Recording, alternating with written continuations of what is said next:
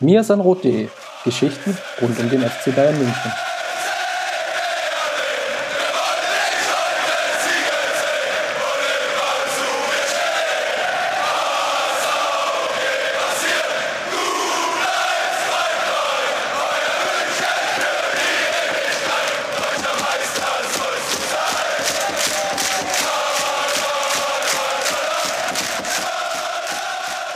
Hallo und herzlich willkommen, Grüß Gott und Servus. Ähm, wir nehmen heute auf am 9. März die Episode 6 des Mir San Rot Podcasts. Ich bin Jan und live zugeschaltet aus dem Funkstudio Berlin, den Chris. Hallo Chris. Hallo Jan. Wie geht's dem Chris nach einem wunderbaren 6 zu 1 Erfolg in Wolfsburg? Ja, doch, ich fühle mich ganz gut. War ein spannendes Spiel. Hat mich gefreut, dass auch mal ein Gegner wirklich so über eine längere Zeit mitgehalten hat. Hat mir gefallen gestern das Spiel. Und war auch schön spannend mit dem erwartbar, was heißt erwartbar, mit dem gewünscht erwartbar positiven Endergebnis, was man als Bayern-Fan auf jeden Fall will. Was haben wir heute so vor? Zuerst ein kleines Intro, wie immer. Also der Hinweis, die Amateure sind in die Rückrunde gestartet und haben gewonnen äh, in einem schönen 2 zu 0 in der Hermann-Gerland-Kampfbahn. Die spielen heute äh, Nachmittag, also zum Mittag auch wieder. Der Hinweis gerne auch, dass wir zu den Heimspielen zumindest oder zu allem, was wir sonst sehen, auch Spielberichte haben im Blog. Ähm, gern lesen, mitkommentieren. Das freut uns immer und die Jungs bestimmt auch noch sehr. Wir bleiben bei den Amateuren auf jeden Fall am Thema dran. Und noch eine zweite kleine Info von mir, bevor wir dann auch in die Themen einsteigen. Und zwar gibt es kleine Änderungen am Blog. Zuerst funktioniert der Blog jetzt wieder äh, responsive, also auf allen euren Mobilendgeräten wunderbar. Da gab es noch Probleme mit den Podcast-Episoden. Das ist jetzt auch behoben und wir haben auf der Startseite ein bisschen umgestellt, dass ihr mehr seht, was für Artikel es letztendlich alles gibt, mit ähm, kleinem Vorschautext und Bild und dann eben einsteigen könnt in die Sachen, die euch interessieren. Schaut, glaube auch mobil ein bisschen besser aus, äh, weil man dann nicht von den ganzen Texten erschlagen wird.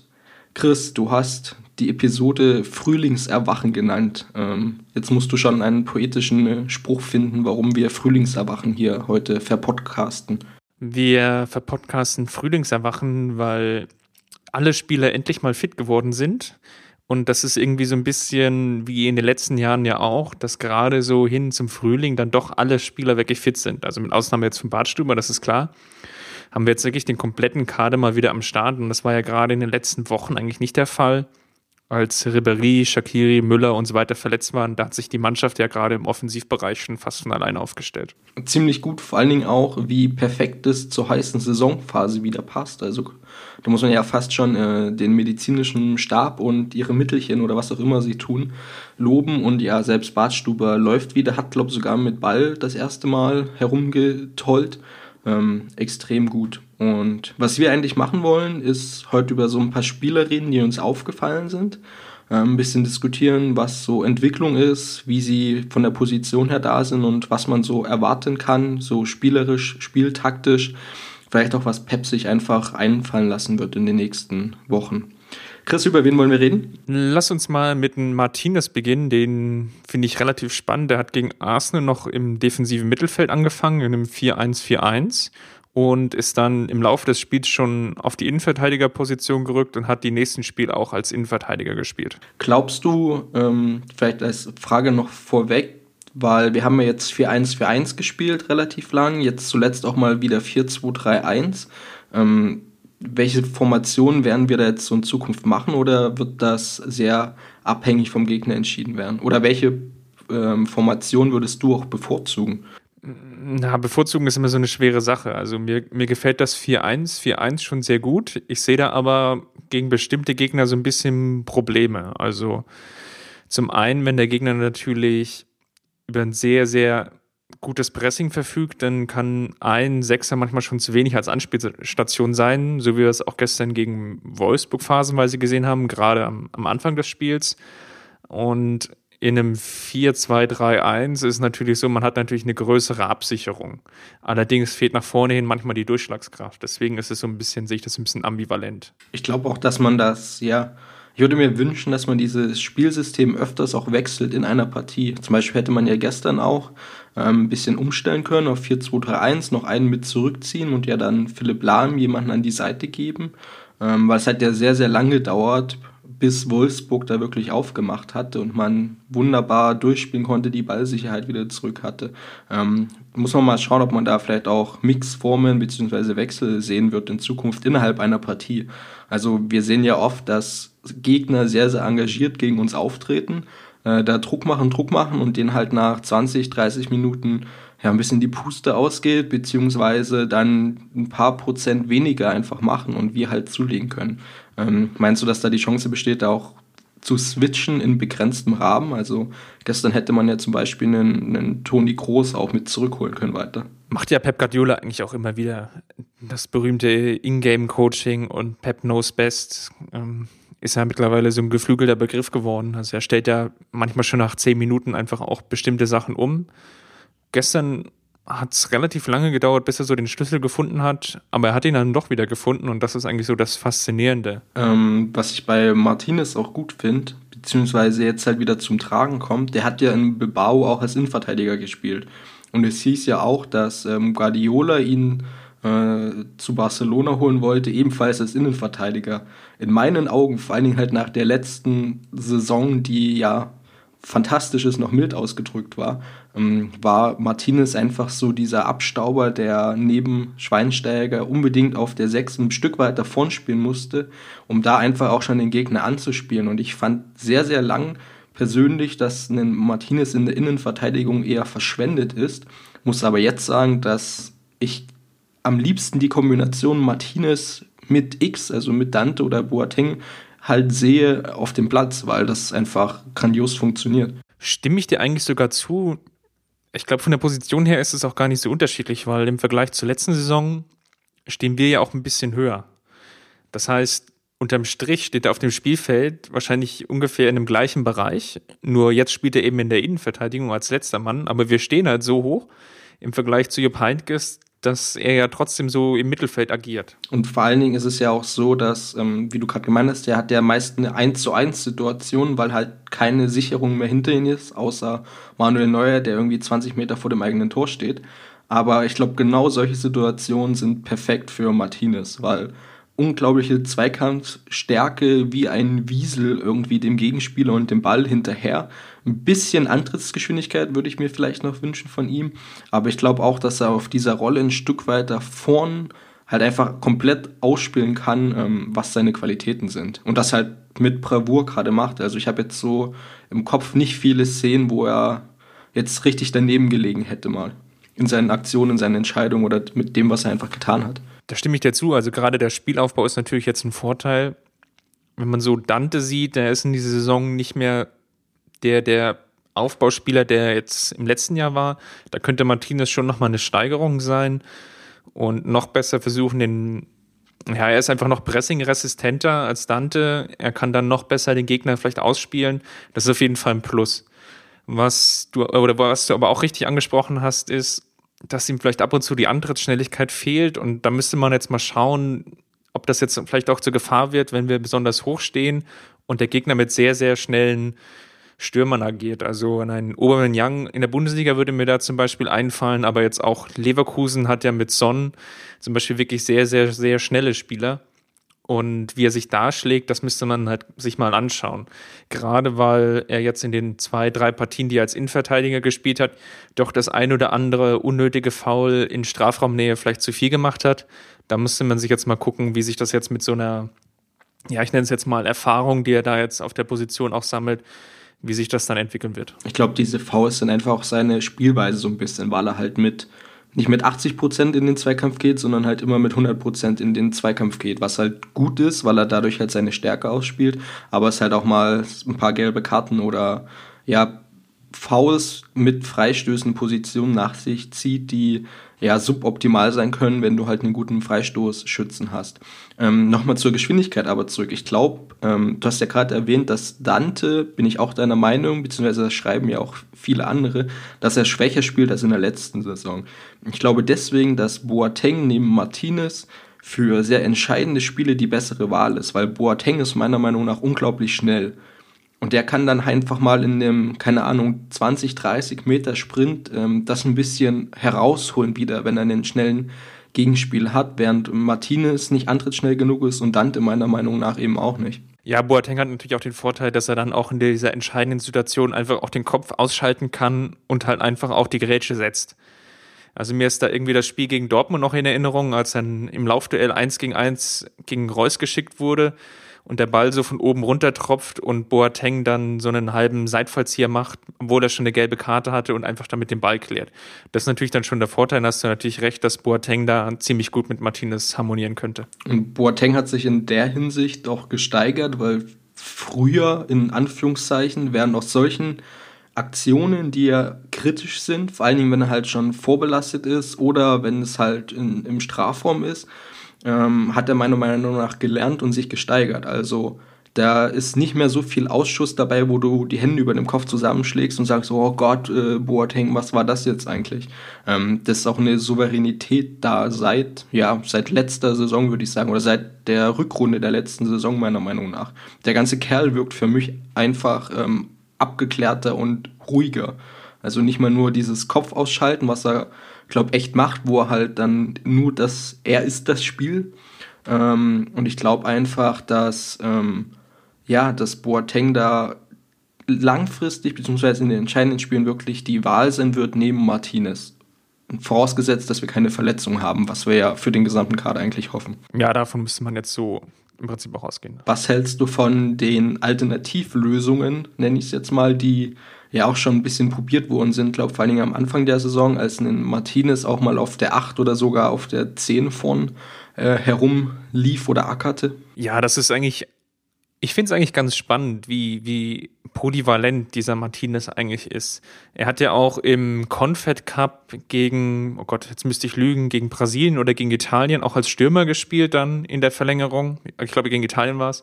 Ähm, gegen den HSV war er auf der 10 im Einsatz und okay, das ist natürlich nicht hundertprozentig seine Position, aber wie er da auch an, an diesen Stellen dann defensiv arbeiten kann, ist natürlich höchst interessant. Aber da die meisten Gegner ja tendenziell dazu neigen, sich gegen uns hinten reinzustellen, ist das, glaube ich, nicht die, die allerbeste Lösung, weil einfach eher dann jemanden oder wir gegen, gegen Gegner spielen müssten, die, die wirklich auch mitspielen. Dann, da könnte es eine Alternative sein. Allerdings fehlt dann vielleicht auch so der Hauch an offensiver Qualität. Ich glaube halt, dass es auch so eine letzte Waffe ist oder so ein letztes Mittel. Ähm, gegen Chelsea hat er ja ähm, im letzten Herbst dann dieses sauspäte Tor gemacht in der Nachspielzeit. Ähm, und der ist ja auch so, der ist halt groß, er ist zweikampfstark, er kann Kopfbälle. Dann haue ich ihn, wenn es halt wirklich mal schlecht läuft oder wir jetzt unbedingt ein Tor brauchen, dann schicke ich ihn einfach mal nach vorn. Ich glaube, das ist dann gar nicht mehr die Frage nach einer Position, sondern wirklich nur noch die Entscheidung, hey, wir brauchen einen großen Spieler davon drin, der mit seinem Kopf was anfangen kann und spielerisch auch nicht stolpert, wenn er im gegnerischen Strafraum ist, sondern da halt mitspielen kann. Und da ist halt Martinez so ja, eine Waffe in Anführungszeichen für mich, die man einfach dann auch schicken kann nach vorn, um da einfach da zu sein. Absolut. Er hat ja noch nie ein Spiel verloren, seitdem er beim FC Bayern ist. Von daher absolut perfekt. Und wenn es gar nicht läuft, haben wir ihn einfach als äh, gutes Omen im, auf dem Platz, weil mit ihm geht es nicht schief. So sieht's aus. Sehr gut. Hast du noch was zu Martinez? Sonst würde ich sagen, würde ich gern über Götze reden. Ja, lass uns doch mal über Götze reden.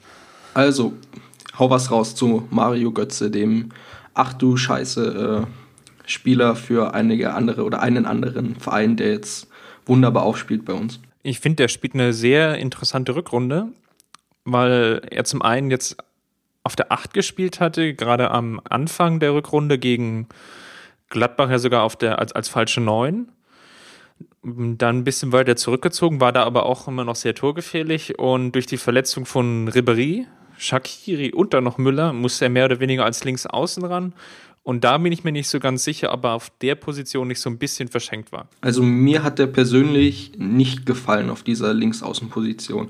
Also mir ist es vor allen Dingen im Stadion schlimmer oder mehr aufgefallen als am Fernseher, muss ich sagen. Ähm, also ich finde, er wirkt ein bisschen, ja, verloren ist vielleicht das falsche Wort, aber schon irgendwie deplatziert. Also er kann da aus seinem großen Potenzial einfach nicht so viel machen, wie er für mich aus einer zentraleren Position machen kann, weil, also ich sehe Götze so, dass es jemand ist, der nicht unbedingt Raum braucht, der ihm angeboten wird, aber Möglichkeiten braucht, sich seinen Platz und seine Bewegung, seine, seine Laufrichtung selber zu suchen. Und hat er ja logischerweise aus der Zentrale viel mehr, da kann er nach links gehen, nach rechts, da kann er sich zurückfallen lassen in irgendwelche Richtungen. Und aber wenn er über links außen spielt, hat er ja nur also eine Möglichkeit gerade nach vorn weg oder ein bisschen äh, rotieren in die Mitte. Aber also ich fand ihn als links außen nie wirklich gut und für mich also von meiner äh, Stadionperspektive, wie verzerrt die auch immer sein mag, wirkt er da nicht glücklich und viele seiner Stärken und seines Potenzials einfach verschenkt. Ja, seine Stärken sind ja wirklich, dass er den, den Raum, den er vor sich hat, einfach auch sehr gut lesen kann, auch Räume kreieren kann, beziehungsweise auch in Räume reinstoßen kann, wie es vielleicht auch ein Müller kann, so als Raumdeuter. Dieser Begriff ist ja da immer mal wieder gefallen. Im Prinzip agiert da für mich Götze eigentlich ziemlich ähnlich der auch mal so den vorletzten oder auch den letzten Pass spielen kann und auch eine, ja, über einen ganz guten Torabschluss verfügt, wenn er gerade so aus der Mitte kommt. Ich meine, das Tor gegen Gladbach war ja zum Beispiel technisch hoch anspruchsvoll gemacht. Ja, und der braucht halt einfach gefühlt den Platz eines DHL-Paketscheins, um sich zu bewegen und am besten noch einen Torabschluss zu machen. Also das ist schon eine krasse Qualität. Ja, oder wie du es angesprochen hast, auf links außen fehlt ihm, ich will jetzt nicht sagen, auch die Antrittsschnelligkeit, aber das ist er einfach nicht so gut im 1 gegen 1, um sich da den nötigen Platz zu verschaffen, wie es vielleicht ein Ribery oder Robben können. Und dass er da dann seine, seine Stärken nicht so hundertprozentig ausspielen kann. Zudem haben wir in diesen Spielen dann auch seltens mit, ich dribbel jemanden aus auf der Seite und schlag dann eine Flanke gespielt. Und dadurch wirkt es dann noch verlorener, als es ohnehin schon ein bisschen war. Ja, das stimmt. Also für mich ist Götze niemand, der Platz schafft durch schnelle Bewegung über die Außenbahn und dann irgendwie einen großen Zielspieler in der Zentrale sucht. Also keiner, der jetzt zehn Vorlagen auf äh, Mario Mandzukic schießt, sondern halt einer, der sich knapp vorm Strafraum mit ein paar schnellen Pässen da versucht durchzuspielen und da einfach mit seiner Technik was machen kann. Ich finde aber auch, dass halt es eine verwöhnte Diskussion ist, weil halt Ribery und Alaba als Vater und Sohn äh, über die linke Außenbahn einfach, ich glaube, es ist schwierig, da, ja, wie willst du da einfach was Besseres finden, wenn wir so extrem verwöhnt sind? Und da hat Götze es wirklich ganz gut gemacht, weil du kannst den, glaub, hinstellen, wo du willst, solange es in irgendeiner Offensivposition ist und der macht, macht seinen Job. Ähm, in der Zentrale besser ist über die Außen, aber ist halt kein das ist so krasser Leistungsabfall, finde ich. Da stimme ich dazu. Wie siehst du denn dann eigentlich insgesamt das Mittelfeld? Also wir haben ja extrem viele Spieler, also wir haben für ganz vorne den Mandzukic, wir haben dann einen Müller, einen Shakiri, einen Ribery, einen Robben, äh, einen Thiago, einen Groß, äh, Schweinsteiger, Lahm, die eigentlich auch da im Mittelfeld unterwegs sind. Ähm, wir haben einfach viele Spieler für relativ wenig Plätze. Wenn du jetzt sagen müsstest, was ist dein Linksaußen, dein Rechtsaußen und dein zentraler Spieler? Was war der so deine favorisierte Kombination? Oh, das ist jetzt eine Fangfrage. Also Linksaußen wahrscheinlich dann doch Ribery und Rechtsaußen wahrscheinlich doch Robben. Und als Stürmer, oh, das ist echt schwer. Das würde ich dann fast schon gegnerabhängig machen. Dann könnte ich mir eigentlich drei Sachen vorstellen. Zum einen Mandzukic, wenn man wirklich so einen Brecher braucht und wenn er einfach auch so spielt, wie er in den letzten Wochen gespielt hat. Wie gegen Wolfsburg hat er ja meiner Meinung nach, ähm, ja, als Mandzukic da war, hattest du halt den perfekten Mann davon drin, der geackert hat und der halt äh, mit seiner Größe und seiner Kopfballstärke da einfach gefehlt hat zuvor. Ja, ich kann mir aber auch Müller gut vorstellen, der da immer wieder auch Räume schafft. Nicht, nicht umsonst hatten wir auch unsere besten Spiele in der Hinserie mit Müller, zum Beispiel gegen Man City und gegen Leverkusen vorne im Sturm. Aber ich, genauso gut kann ich mir eigentlich auch Götze dann als, als falschen Neuner vorstellen. Wobei ich glaube, seine beste Position immerhin immer noch eine dieser Achterpositionen ist von der es ja aktuell zwei gibt, wenn wir jetzt im 4-1-4-1 sprechen. Glaubst du wirklich, dass diese falsche Neun noch sehr, sehr ernsthaft jetzt in den entscheidenden Spielen, nenne ich es, ähm, einmal kommt? Also für mich war das so eine Sache, die mal getestet worden ist, die nicht so gut war, aber dass einfach Guardiola inzwischen erkannt hat, welche Waffe und welche Macht er davon drin hat. Ähm, wenn man Sukic spielt, beziehungsweise auch einen Müller, der ja von seiner Spielanlage das ganze Thema dann auch anders aufzieht als einen Götze. Ich bin mir da immer noch relativ unsicher. Wir haben auch in, ich nenne es jetzt mal relativ entscheidenden Spielen auch oft ohne Mansukic angefangen. Und da bin ich jetzt einfach nicht so wirklich hundertprozentig davon überzeugt, dass ich jetzt sagen würde, dass es, das Projekt Falsche Neun ist schon beerdigt. Sondern ich glaube eher, dass Pep es wünscht, dass es irgendwie funktioniert, dass aber der, das Zusammenspiel oder die, ja, das Zusammenspiel der Spieler einfach noch nicht so gut harmonisiert, dass es jetzt auf den Schlag hin besser ist als mit einem richtigen Stürmer. Persönlich, wenn ich eine Reihenfolge für diese Stürmerposition machen würde, würde ich jetzt Mandzukic an erster Stelle sehen, gefolgt von Müller ähm, und dann eben Götze, der das aber noch so nach dem Motto, er kann das auch spielen, äh, gerade unterwegs ist. Also das wäre so meine favorisierte beziehungsweise so würde ich jetzt sehen, wie, wie wir da am stärksten aufgestellt sind. Ähm, aber kommen wir zurück. Du hast dich, glaube noch nicht entschieden, wer die zwei Achterpositionen begleitet. Also mal vorausgesetzt, okay, vorne drin spielt vielleicht Müller oder Mansukic, dann die eine Acht wahrscheinlich dann doch Götze, dann Thiago müsste auf jeden Fall spielen, so wie er zuletzt gespielt hat und der Sechser ist dann wahrscheinlich Lahm. Wobei man muss einfach auch sagen, es ist aktuell ja so fluide. Wir haben einen Kader von 18, 19 Spielern und Pep kann eigentlich permanent durchwechseln, ohne dass es jetzt einen großen Leistungsabfall gibt. Selbst Schweinsteiger, der jetzt lange verletzt war, kommt wieder rein, macht ein, zwei gute Spiele und man konnte sich einfach leisten, jetzt gegen den Tabellenfünften in Wolfsburg ihn einfach komplett draußen zu lassen. Das gleiche gilt ja im Prinzip auch für Götze. Finde ich, also stimme ich dir größtenteils zu. Ich weiß aber persönlich nicht, ob wir auf einer Acht nicht ähm, groß spielen lassen sollten. Aufgrund seiner Ballsicherheit, seiner extrem guten ähm, Spielverlagerungen. Also wenn er über, keine Ahnung, 20, 30 Meter einfach sehr präzise ähm, einem Robben dann in den Fuß spielen kann oder dergleichen.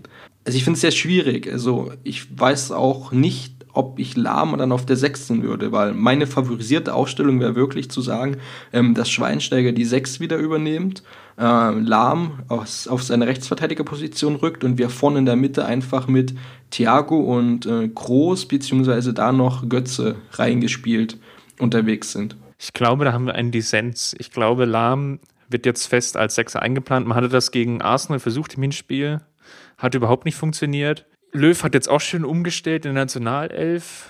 Ähm, ich glaube wirklich. Können wir bitte nicht über dieses unsägliche Nationalelf-Spiel sprechen? Ach. Nee, aber das ja, müssen wir auch nicht. Aber wie gesagt, ich glaube wirklich, Lahm ist jetzt fest im Mittelfeld eingeplant, was es jetzt die, die Rollen da wirklich ja noch enger macht. Aber wie gesagt, er hat da einfach zu gut gespielt, um auf ihn zu verzichten. Ja, dann ist, glaube Schweinsteiger, dessen Rolle unglaublich wichtig ist. Ähm, ich denke, dass das auch nicht zum Problem werden wird, weil man könnte jetzt sofort wieder schreien, wow, und dann sitzt der und der auf der Bank und das kann ja nicht gut gehen. Ich glaube einfach, dass wir weiter sehr, sehr viel rotieren werden.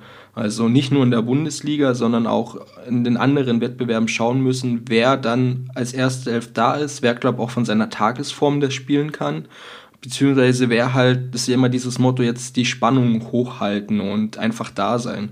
Und ich glaube schon, dass da jetzt über auch sehr viel Rotation der Weg gefunden werden muss. Wer dann einfach auf 100% ist und dann ist eben der, der nur bei 99 ist, ja, der fällt dann eben ein bisschen zurück. Also wir haben jetzt, nach dem, was wir jetzt diskutiert haben, könnte man ja Schweinsteiger auch so ein bisschen herausplanen. Ja, muss man aber ähm, nicht. Nö, und das glaube ich. Nee. Genau muss man nicht. Wir haben halt den, einen Kader, der extrem stark ist, beziehungsweise ähm, wo halt wir das einfach aufteilen können, beziehungsweise wo wir so rotieren können, dass wir es uns erlauben können, ähm, Spieler auf den Punkt halt da zu haben, beziehungsweise auf den Gegner zu reagieren. Ähm, wir können ja gleich dann oder später noch äh, kurz über Arsenal auch sprechen. Ich glaube halt, dass die Messe nicht gelesen, was jetzt eine Stammformation da ist, weil es die einfach nicht geben wird. Ich glaube, der wird sehr, sehr viel Gegner anschauen und sich auf den Gegner einstellen und dann halt die einzelnen Qualitäten der Spieler kombinieren da sein. Also wenn ich mir, ich habe ja gemeint, dass ich mir gerne den Groß, ich bin ja jetzt nicht der größte Groß-Fan, aber aufgrund seiner Ballsicherheit ähm, ist er halt ein sehr wichtiger Baustein gegen andere Mannschaften, die da halt Druck machen können, während wir halt ein bisschen Kreativität verlieren. Also ein bisschen wirklich als ein ganz kleines bisschen. Und ich glaube, ähm, da müssen wir schauen, wie es weitergeht, beziehungsweise wie man die Position füllen kann. Also meiner Meinung nach ist es auch ein 4-1-4-1, allein weil es schön ausschaut und sehr effektiv ist. Ja. Ja, wie hast du eigentlich gestern Shakiri gesehen? Da gab es ja gerade auf Twitter ja ein großes, eine große Pro-Faktion, aber auch eine genauso große Kontra-Faktion. Wie zufrieden bist du eigentlich mit ihm aktuell? Ja, also nicht wirklich. Und schon seit einer, ja, seit einer Weile nicht. Also mir gefallen viele seine Auftritte nicht. Er hat sehr, sehr gute Partien dabei. Ähm, aber viele auch, die ich eher in die Kategorie, ja, war jetzt nicht so doll, einordnen würde. Für mich fällt er auch leistungsmäßig ein bisschen ab. Ich weiß, er ist sehr, sehr jung, er hat jetzt auch seine fünf Tore in elf Spielen gemacht. Aber wenn ich ihn sehe, merke ich halt einen Unterschied und das hat man bei anderen da nicht. Also ja, ich sehe Shakiri aktuell nicht so gern spielen. Ja, da haben wir ja schon wieder einen Dissens, weil ich fand ihn bisher eigentlich gar nicht so schlecht. Er hatte ein bisschen viel Pech gehabt mit Verletzungen. Zum einen in der Hinserie kam er irgendwie von der Nationalmannschaft zurück mit einem Muskelbündelriss, ist dann im Prinzip komplett ausgefallen hat dann. Ja, stell dir mal vor, Shakiri in den Muskelbündelriss. Also der ist ja ein einziges Muskelbündel. Ja, der ist wahrscheinlich drei Zentimeter gewachsen. Vermutlich, ja. In der Rückrunde war es jetzt im Prinzip ähnlich, hat ziemlich gutes Spiel gemacht gegen Freiburg, hat sich dabei verletzt, war dann auch schon wieder zwei Wochen raus. Also vielleicht fehlt einfach aktuell so ein bisschen weiter Rhythmus.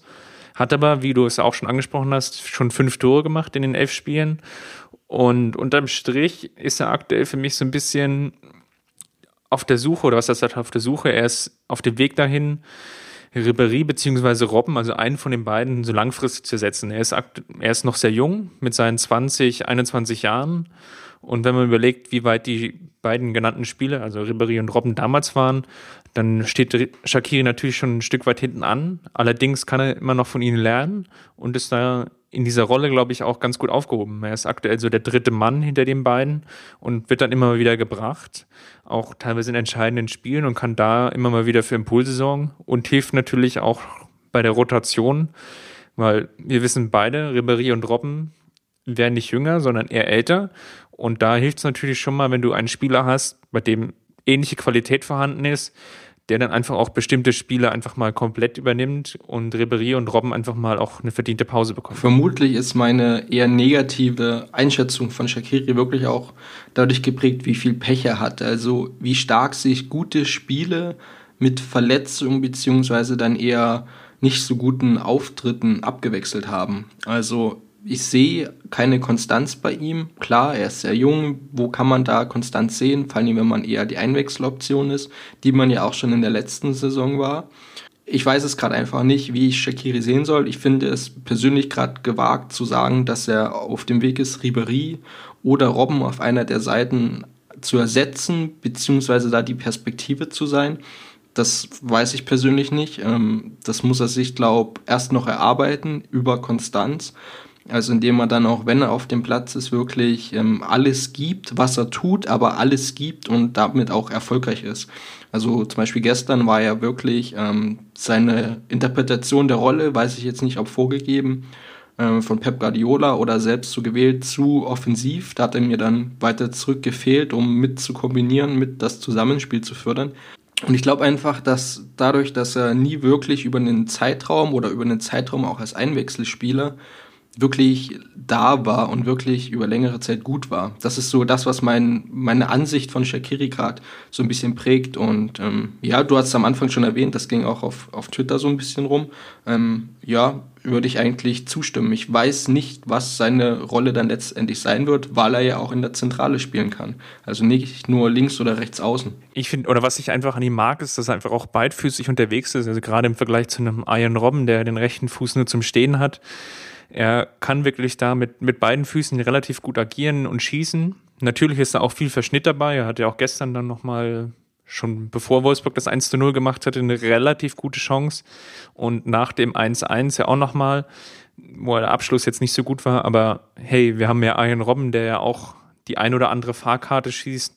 Und von daher ist er da, glaube ich, nicht so schlecht aufgestellt, was seine Chancenverwertung angeht, äh, anbetrifft. Ja, also über links oder rechts außen ist er definitiv dann, glaube ich, auch erst Einwechseloption, wenn halt ein Müller nicht da ist, beziehungsweise man oder wir, wie erwähnt, einfach einen Mario Götze nicht über, über die Linksaußenposition sehen wollen würden, weil es einfach da ein bisschen verschwendet ist. Ähm, ich bin sehr gespannt, wie das mit ihm weitergeht. Ähm, ich meine, hat er jetzt schon auch eigentlich alles gewonnen, was es zu gewinnen gibt und ist halt noch extrem jung. Muss man mal schauen. Also persönlich mag auch dann nur an mir liegen, sehe ich ihn nicht so gern und ich bin gespannt, wie er sich entwickeln wird, vor allen Dingen in den nächsten Wochen und Monaten oder ob er dann wirklich diese, in diese Rolle schlüpfen kann, die du gerade erwähnt hast, dass er halt dann die Perspektive sein wird.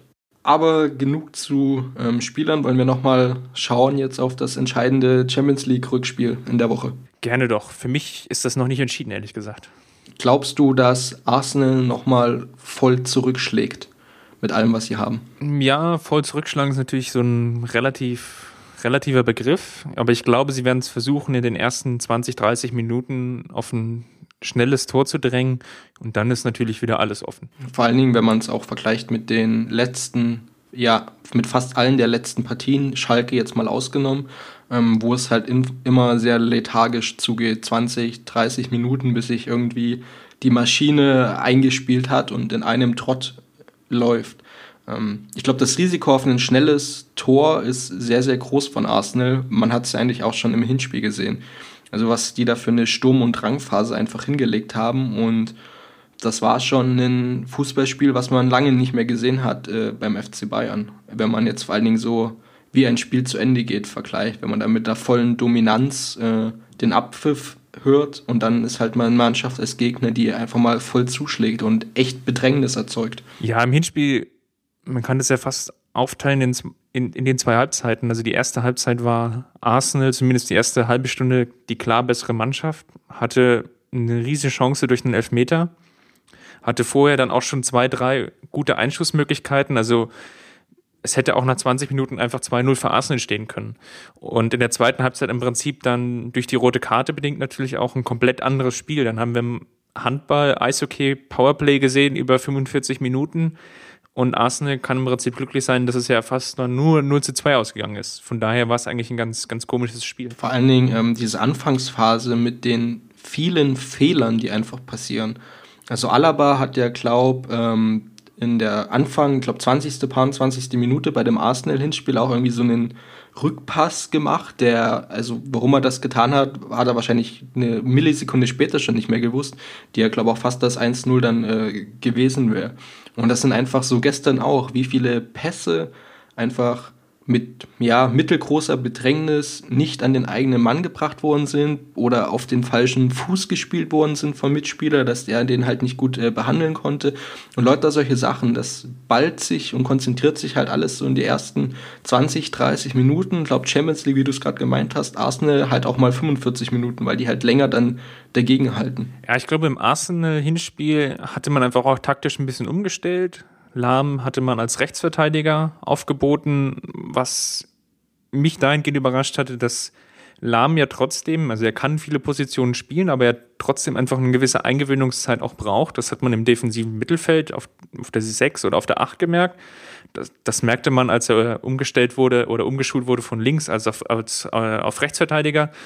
Und deswegen war ich da schon ein bisschen überrascht, dass Pep da zu diesem taktischen Kniff gegriffen hat und gleichzeitig auch noch Martinez als alleinigen Sechser aufgeboten hatte, der gerade wenn es darum ging, irgendwie Pressing zu erzeugen, dann doch ganz oft ins Leere gelaufen ist, was gerade die ganzen Großchancen produziert hatte, die wir am Anfang für Arsenal gesehen haben. Wie siehst du jetzt die Aufstellung in dieser Woche jetzt bei dem Rückspiel? Also ich persönlich würde sagen, dass Martinez nicht mehr die Sechs spielen wird, sondern dass er in der Innenverteidigung neben Boateng stehen wird und äh, Lahm da wieder in der Zentrale ist, Rafinha über rechts. Ähm, sonst hatten wir halt Thiago, Groß, Götze, Mansukic und Robben auf dem Platz. Wie siehst du jetzt die Aufstellung für am Dienstag, ist glaube das Spiel? Ja, ich glaube, Martinez könnte ich mir sehr gut vorstellen. In der Innenverteidigung kommt natürlich ein bisschen auf den Gegner drauf an. Giroud ist jetzt wieder fit, hat jetzt am Samstag, also auch gestern gegen Everton im Pokal zwei Tore gemacht, wenn ich das jetzt richtig im Kopf habe. Dürfte dann auch wieder von Beginn an spielen. Dann bräuchte man vielleicht nicht so einen absoluten kopfballstarken Spieler. Das war ja auch so ein ganz großer taktischer Kniff, den wir gesehen haben, dass Arsenal einfach über Abschläge auf Sanogo, diesen recht bulligen jungen äh, französischen Junioren-Nationalspieler einfach auch sehr, sehr viele ja, zweite Bälle gewonnen hatte. Also Abschlag kam, Sanogo gewinnt das Kopfballduell und der Ball oder, oder das sagen wir das halbe Mittelfeld von Bayern war schon überspielt. Mit Giroud ist es natürlich so, dass er jetzt nicht so ganz so kopfballstark ist und diese Rolle jetzt nicht ganz übernehmen kann. Deswegen wird es da ein paar taktische Änderungen geben. Und am Strich könnte das bedeuten, dass wir vielleicht nochmal die gleiche Abwehr sehen wie jetzt in Wolfsburg, aber dass vielleicht auch trotzdem Martinez reingespült wird, einfach weil er auch ein bisschen Pressing-resistenter ist, vielleicht noch als Dante. Ja, ich kann mir vorstellen, dass Schweinsteiger eine Chance bekommt, vielleicht nicht von Anfang an, aber eingewechselt wird und dass er dann am Wochenende dann wieder ein volles Spiel macht. Man muss jetzt einfach auch mal sehen, wie sich das so nach seiner Verletzung jetzt entwickelt. Es ist ja jetzt so, dass wir jetzt wieder in den englischen Wochen drin sind, alle drei Tage ein Spiel haben und gerade bei so einer Sprunggelenksverletzung muss man dann schon immer mal ein bisschen schauen, wie so der Körper auf die Belastung reagiert. Du, du hast gerade schon erwähnt gehabt, ähm, dass Arsenal jetzt mit einem Sieg auch ankommt. Wie sind die derzeit so in Form? Hast du ein paar Spiele noch geschaut oder? Also ich schaue relativ wenig ähm, Inselfußball. Na, ich habe jetzt das Pokalspiel nicht komplett gesehen, sondern einfach nur ein paar Auszüge und da waren sie auf jeden Fall besser. Mich hat auch das Ergebnis insofern überrascht, da Everton da in der Liga auch relativ gut unterwegs ist. Also sie haben 4-1 gewonnen. In der Liga haben sie am Wochenende zuvor, als wir das Schalke-Spiel hatten, da habe ich sie komplett gesehen gegen Stoke, haben sie verloren, 1-0 und waren da eigentlich richtig schlecht. Das war eigentlich so, will ich sagen, ein Tiefpunkt. Aber da hatte wirklich ganz wenig zusammengepasst und Özil war da noch, noch schlechter, als er jetzt schon gegen uns gemacht wurde. Aber er hatte gestern auch ein Tor und eine Vorlage produziert. Vielleicht ist er jetzt auch schon wieder auf den aufsteigenden Asten. Also ich würde mal sagen, die, die Form von Arsenal ist so ein bisschen durchwachsen, undurchsichtig. Es ist wirklich so ein bisschen so eine Wundertüte. Du hast am Anfang schon gemeint, dass für dich die Sache nicht durch ist. Wie schwierig schätzt du wirklich an, dass wir nicht weiterkommen, wenn du jetzt sagen müsstest, ja, das ist so ein 50-50 ähm, Spiel oder ist es eher so, ja, keine Ahnung, es kann immer was passieren und dann schauen wir mal. Ja, ich würde mal sagen, vielleicht ein 70-30 Spiel für uns. Also die Chancen sind natürlich durch das Hinspielergebnis da. Aber unterm Strich ist es im Vergleich zur letzten Saison Arsenal, also fast das gleiche Ergebnis. Wir sind mit zwei Toren Vorsprung zurückgekommen. Aber Arsenal reicht halt auch schon in 2-0 diesmal, um in die Verlängerung zu kommen. Und braucht nicht so ein Himmelsfahrtskommando wie, wie letzte Saison mit drei Toren, die sie ja dann trotzdem beinahe noch erzielt hätten. Ich glaube auch, dass ja mit dem Schrecken der letzten Saison, der, glaube viele nicht so gesehen haben in dem Moment, aber es war ja knapp.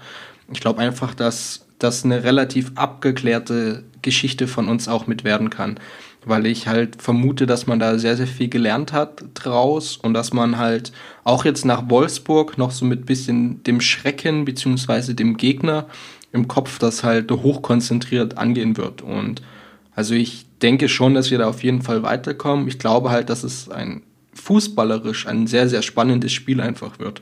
Also auf sehr hohem Niveau, taktisch wie von den Einzelleistungen der Spieler her. Ähm, und ich muss sagen, dass ich mich da extrem drauf freue. Die größte Gefahr ist natürlich, dass man sich selbst so ein bisschen einlullt und Arsenal jetzt vielleicht nicht das Spiel machen lässt, aber überdurchschnittlich viel Ballbesitz hat im Vergleich jetzt zu anderen Gegnern.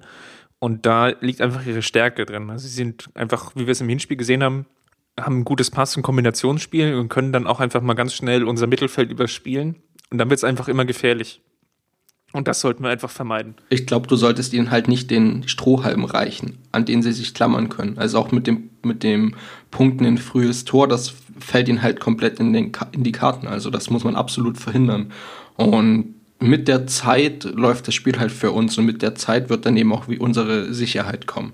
Aber du darfst ihm halt nichts geben, woran sie jetzt einen für sich geilen Fußballabend festmachen könnten. Ja, im Prinzip hast du natürlich recht. Die Zeit läuft natürlich für uns und im Idealfall schießen wir in den ersten 20, 25 Minuten ein Tor und dann reicht ja, oder sagen wir mal so, dann verhindern wir ja zumindestens bei zwei Toren von Arsenal schon die Verlängerung und Arsenal bräuchte dann schon drei Tore, was ich mir gegenwärtig ehrlich gesagt nicht vorstellen kann.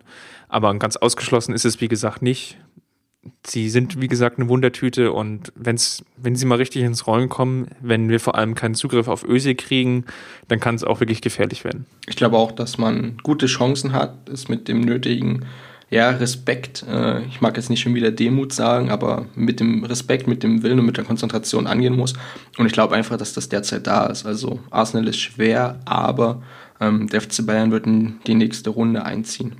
Man hat ja auch gerade gesehen, im, in der zweiten Halbzeit, wenn wir es schaffen, unser eigenes Spiel durchzudrücken, einen, einen hohen Ballbesitz haben, dann können wir auch sehr, sehr viel Druck aufbauen, weil die Außenverteidiger jetzt nicht vielleicht die ganz große internationale Klasse sind. Und da liegt, glaube ich, einfach auch so ein bisschen unsere Stärke, wenn jetzt auch Ribéry wieder am Start ist. Mal gucken, gestern war er jetzt nicht so gut, aber zumindestens hat er jetzt einfach mal ein Spiel komplett bestritten und hilft natürlich jetzt auch bei der Formgewinnung wieder. Aber da könnte dann auch vielleicht mal der Schlüssel liegen, um das Spiel dann auch ganz positiv für uns zu gestalten. Denke ich auch. Ähm, wenn du einen Ergebnistipp machen müsstest, was würdest du sagen für das Rückspiel jetzt? Ich sag mal ein knappes 2 zu 1 für uns. Ich tippe auf ein weiteres 2 zu 0 ähm, und hoffe, dass es auch eintreten wird. Alles klar, dann würde ich eigentlich schon sagen, dass wir so ein bisschen am Ende dieser, dieser kurzen Frühlingserwachen-Episode sind. Ähm, wir schauen jetzt halt gekonnt darauf, wann wir deutscher Meister werden. Ich glaube, die Frage, ob, hat ja der deutsche Fußball schon vor einer ganzen Weile sich beantwortet. Mal schauen, vielleicht ist es in Berlin, da werde ich dann noch vor Ort sein mit. Jetzt erstmal dann am das Spiel gegen Arsenal, am Wochenende dann Leverkusen. Schauen wir mal. Chris, besten Dank an dich für deine Einschätzung wie immer. Was weißt du schon, was so man die Woche noch lesen wird im Blog oder auch noch keine Ahnung und wir schauen mal. Ja, wir werden natürlich ganz groß über das Arsenal-Spiel nochmal berichten, hoffen natürlich auf einen positiven Ausgang, werden uns vielleicht dann nochmal anschauen, wie das jetzt gegen Leverkusen dann logischerweise läuft und werden noch so ein bisschen was über die Vereinsstrukturen des FC Bayern haben. Genau, da arbeitest du gerade auch an einem Gastbeitrag. Ähm, von meiner Seite ist natürlich jetzt der Höhnes-Prozess, der startet. Ich glaube, da werden wir auch von der Berichterstattung erschlagen werden diese Woche aus allen Richtungen. Schauen wir mal, was es noch dazu gibt oder was man berichten kann und ähm, dann hoffen wir bald den deutschen Meister feiern zu können. Chris, besten Dank an dich. Ähm, ich sage dann Servus und wünsche dir noch einen schönen Sonntag und dann auch allen Hörern, die uns hoffentlich zuhören, liken und Bewertungen abgeben, dann einen guten Wochenstart. Genau. Schö äh, Servus an dich und äh, wir hören uns hoffentlich bald wieder. Es war mir eine Freude. Servus. Ciao.